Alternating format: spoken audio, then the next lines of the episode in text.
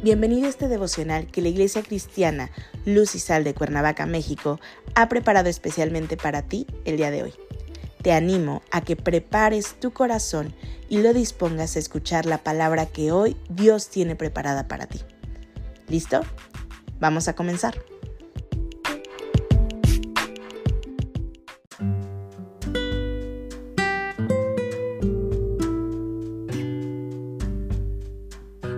Hola, ¿qué tal? Es un gusto saludarte el día de hoy. Bienvenido o bienvenida. Hoy iniciamos una nueva serie devocional titulada Enciende la luz, que la Iglesia Cristiana Luz y Sal de Cuernavaca, México, ha preparado especialmente para ti el día de hoy. Nuestro tema de hoy es Fulgor. Hoy te voy a pedir que tomes tu Biblia y me acompañes al libro de Juan capítulo 8 versículo 12. La palabra de Dios dice, Otra vez Jesús les habló, diciendo, Yo soy la luz del mundo. El que me sigue no andará en tinieblas, sino que tendrá la luz de la vida. Cuando Jesús hizo esta declaración, estaba en el templo. A cada lado del atrio del templo había un gran candelabro de oro. Estos candelabros se encendían después del sacrificio de la tarde, durante día de la fiesta de los tabernáculos. Se decía que esos candelabros eran tan potentes que una vez encendidos, su luz esparcía por toda la ciudad. Toda esa luz que los judíos estaban viendo allí encendida en esos candelabros no era nada en comparación con la verdadera luz que alumbraría el mundo. Sería el fulgor de vida del mundo. Las luces del mundo, como en antaño eran velas, hasta época actual, no tienen ni punto de comparación con la verdadera luz. La luz de una vela así como la luz moderna artificial que podemos tener en nuestras casas o iluminan las calles, no tienen mayor alcance que si no el sitio más cercano al cual están. Es una luz limitada y su existencia es limitada. No puede existir por mucho tiempo. Al final todas las velas se derriten y todos los focos se funden. Por muy potentes que sean, no hay fulgor en ellas ya que se terminan apagando, porque se acaban o porque alguien las apaga. Cuando Jesús dice, yo soy, está señalando el carácter personal de la verdadera luz. Él es la luz en sí mismo. Él no recibe la luz de nadie ni de nada. Él es la fuente de luz. Él es el origen y es Él quien la reparte. Precisamente uno de los nombres que se le da al Mesías, es decir, al esperado, a Jesús, era justamente el de luz.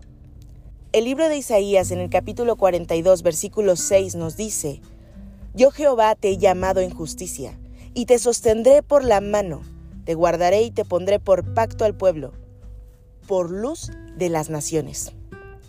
De la misma manera en que el mundo moriría si el sol se apagara, el ser humano en su mundo espiritual tampoco puede existir sin la luz de Cristo. La vida en la tierra no puede florecer sin la luz del sol. Y nuestra vida espiritual tampoco puede dar frutos si no dejamos que la luz de Cristo ilumine y despliegue sus rayos en nuestro corazón.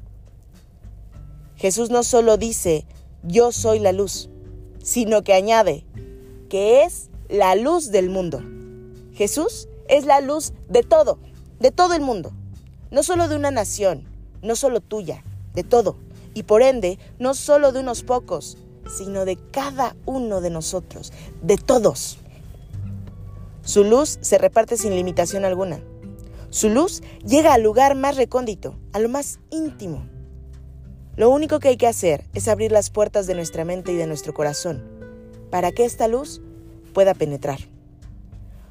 Por mucho que se empeñe la gran cantidad de ciegos espirituales que existen e insisten en no reconocer a Jesús como la luz del mundo, eso no significa que su luz no siga brillando.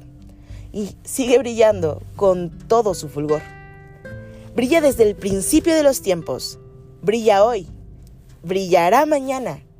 Porque Jesús es la luz del mundo. Acompáñame a orar. Padre bendito, gracias te damos, Señor, en este día, por tu misericordia entregada a nosotros. Gracias, Señor, porque somos iluminados por esa luz preciosa que eres tú. Gracias, Padre, porque no vivimos más en tinieblas, sino que fuimos llamados a luz admirable. Permítenos siempre, Señor, testificar de esa luz que eres tú.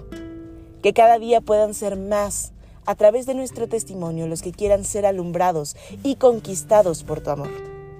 Entregamos este precioso día en tus manos, Señor, siempre agradeciéndote por todo.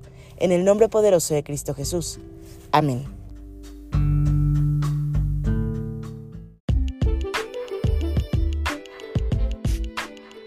Ha sido un placer compartir contigo la palabra el día de hoy. Te animo a que no te pierdas ni un solo capítulo de esta serie devocional. Nos vemos el día de mañana. Y recuerda, conecta con Dios.